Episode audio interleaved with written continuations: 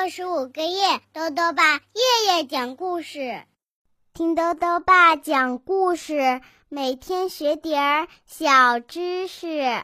亲爱的各位小围兜，又到了豆豆爸讲故事的时间了。今天呢，豆豆爸要讲的故事是《害羞小姐和仙女教母》，童趣出版有限公司编，马爱农翻译，由人民邮电出版社出版。害羞小姐想要去参加舞会，但是呢，她实在是太害羞了。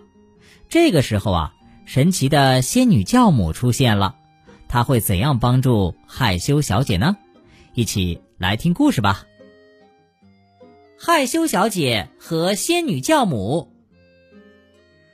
害羞小姐是你见过的最害羞的人，也许你根本就没见过她。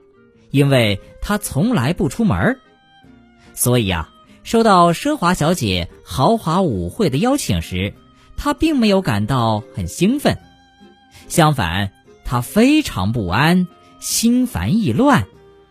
她很想去，又担心人太多，那就不去了吧。可是又特别想去，害羞小姐左右为难。她鼓足勇气。给阳光小姐打电话，想得到一些建议。你知道我会怎么做吗？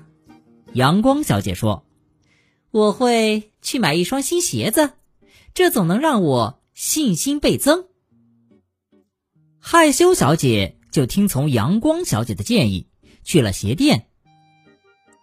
您好，我想买一双新鞋子。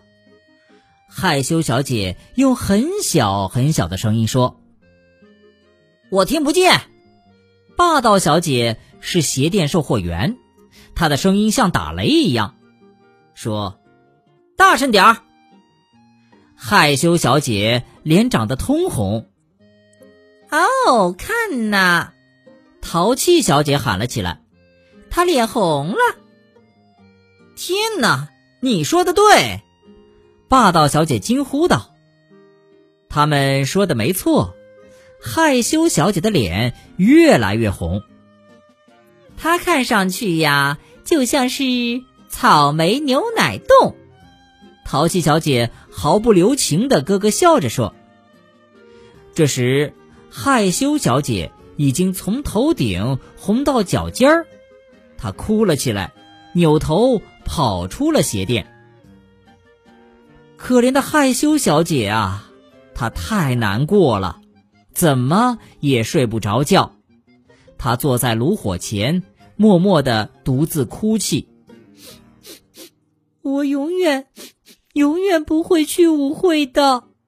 她抽抽搭搭的说：“哦，你会去的。”远远的传来一声回应，一个光球突然钻进房间。而且越来越亮。接着，光球中心出现了一个满头银发的小个子女人。你你是谁呀？害羞小姐问。我是你的仙女教母。女人慈祥地说：“你会去参加舞会的。”可是，可是我太害羞了。害羞小姐说。穿上合适的鞋，就不会害羞啦。仙女教母说完，挥了挥她的魔杖。害羞小姐的那双旧拖鞋一下子变成了水晶舞鞋。害羞小姐从来没见过这么漂亮的鞋子。接着，最惊人的事情发生了：害羞小姐突然变得充满自信。他的害羞一扫而光。可是你必须记住，仙女教母提醒道：“舞会那天夜里，当午夜的钟声敲响最后一下时，如果你还穿着这双鞋，它们就会变回普普通通的拖鞋。”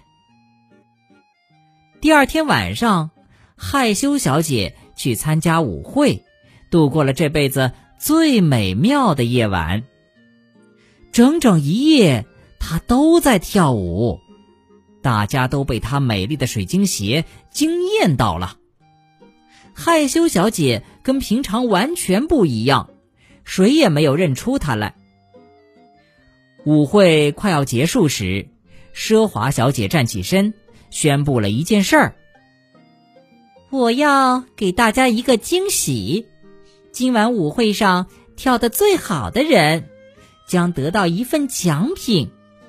我和其他评委一致决定，这份奖品应该发给……”他顿了顿，穿水晶舞鞋的那个姑娘。就在奢华小姐说话的那儿，钟楼的大钟敲响了午夜钟声的第一声。害羞小姐忽然想起仙女教母的警告：没有了水晶鞋，她怎能上前去领奖品呢？害羞小姐感到自己的脸开始发红，她惊慌失措，从舞厅逃了出来，跑啊跑，脚上的一只水晶鞋。掉了！穿水晶舞鞋的姑娘在哪儿？奢华小姐喊道。可是谁也找不到她了，她消失了。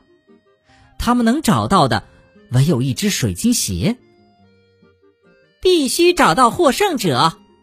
奢华小姐大声说：“给我到处去搜，一定要把它找到。”于是，奢华小姐的朋友们。到处寻找一个脚不大不小、能穿上那只水晶鞋的姑娘，大家都想得到奖品，可是没有一个人的脚合适。霸道小姐和淘气小姐试穿了水晶鞋，不用说都不合适。应该让害羞小姐试试。淘气小姐不怀好意地说。我们去看看她的脸长得多红吧，她对霸道小姐说：“哦，你真淘气。”霸道小姐咯咯笑着说。他们都来到害羞小姐家，可怜的害羞小姐，她只想找个地方藏起来。当然了，她也脸红了。可是，当水晶鞋正好穿在害羞小姐脚上时，淘气小姐和霸道小姐的脸比她还红，他们吃惊的说不出话来了。奢华小姐想亲自给你发奖，快乐先生说。害羞小姐的奖品是一双粉红色的舞鞋。当奢华小姐给害羞小姐穿上舞鞋时，她的仙女教母笑眯眯的看着她。舞鞋不大不小。正合适，而且啊，跟害羞小姐特别般配。害羞小姐非常骄傲，脸也很红，很红。好了，小围兜，今天的故事到这里啊就讲完了。最后呢，又到了我们的小知识环节。今天啊，兜兜爸要讲的问题是：百岁兰真的能活一百岁吗？兜兜爸告诉你呀。百岁兰是一种模样奇特的植物，看上去啊又矮又扁，仿佛只有左右两片硕大的叶片。百岁兰生活在热带近海沙漠，温暖的气候让它们无需通过落叶来抵御寒冷，而近海雾气也会提供充沛水源，让它们也无需通过落叶来防止缺水。